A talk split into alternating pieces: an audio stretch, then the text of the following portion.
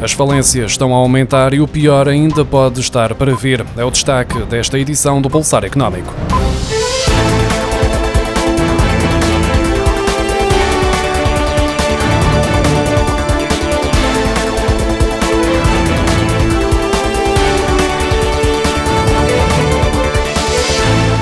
Está a aumentar o número de empresas em situação de falência e o pior ainda pode estar para vir, segundo as palavras da Presidente do Banco Central Europeu, Christine Lagarde.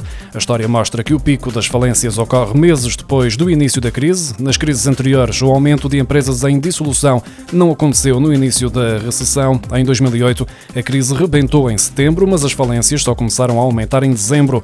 Já em 2011, Portugal pediu ajuda externa em abril e as falências atingiram o pico em novembro novembro. No ano passado, quando o PIB caiu 7,6%, o número de falências foi menor do que em 2019, apesar da crise pandémica, segundo os dados do Instituto Nacional de Estatística, o que é explicado pelas ajudas do Estado que minimizaram o impacto. Independentemente do alerta de Christine Lagarde, para já é possível perceber que no final de 2020 e no início deste ano foi registado um aumento da dissolução de empresas.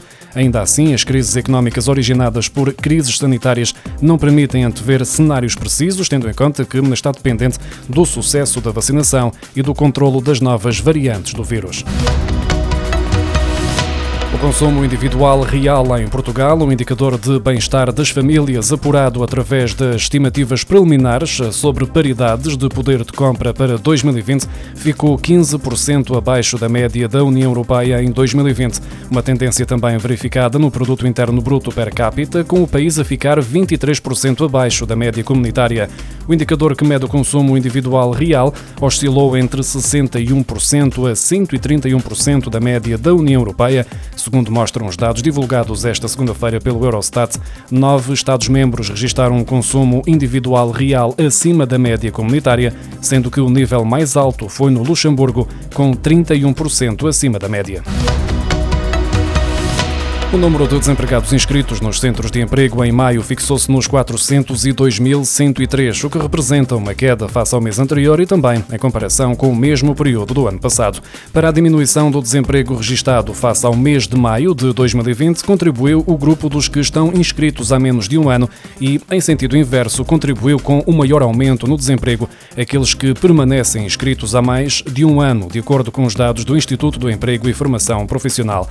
De referir que 25 25% dos desempregados são trabalhadores não qualificados, enquanto 23,1% são trabalhadores dos serviços pessoais, de proteção, segurança e vendedores. O número de casais com ambos os elementos inscritos nos centros de emprego recuou 4,9% em maio, face ao mesmo mês de 2020, para 6.437. O Banco de Portugal avisou esta segunda-feira que o fim dos apoios aos setores que ainda têm a atividade condicionada pela pandemia é um fator de risco que pode levar a um aumento do crédito mal parado da banca. O layoff, financiamentos com garantias públicas e moratórias bancárias foram algumas das medidas lançadas pelos governos em todo o mundo para ajudar a conter a paralisação da atividade económica por causa do coronavírus no início do ano passado, beneficiando famílias e empresas. Mais de um ano depois, esses apoios continuam a ser importantes para assegurar uma retoma económica sem problemas, segundo o Banco de Portugal. A mesma entidade sublinha que a retirada prematura das medidas de apoio pode colocar em causa a recuperação da atividade económica. Ainda assim, é preciso um equilíbrio na gestão das medidas, uma vez que a sua manutenção por um período demasiado longo poderá introduzir também distorções no funcionamento da economia.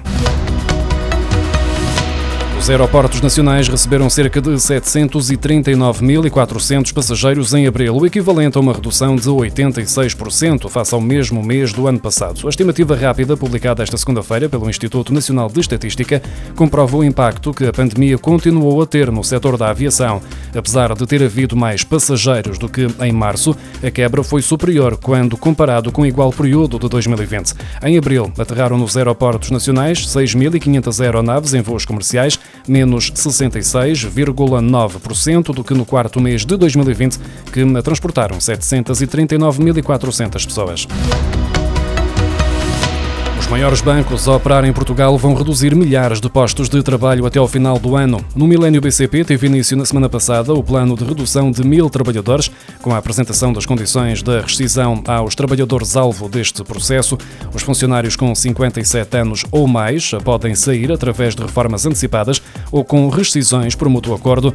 Neste caso, quem sair em rescisão por mútuo acordo não tem acesso ao subsídio de desemprego, no entanto, ainda podem ser negociadas outras soluções com os sindicatos.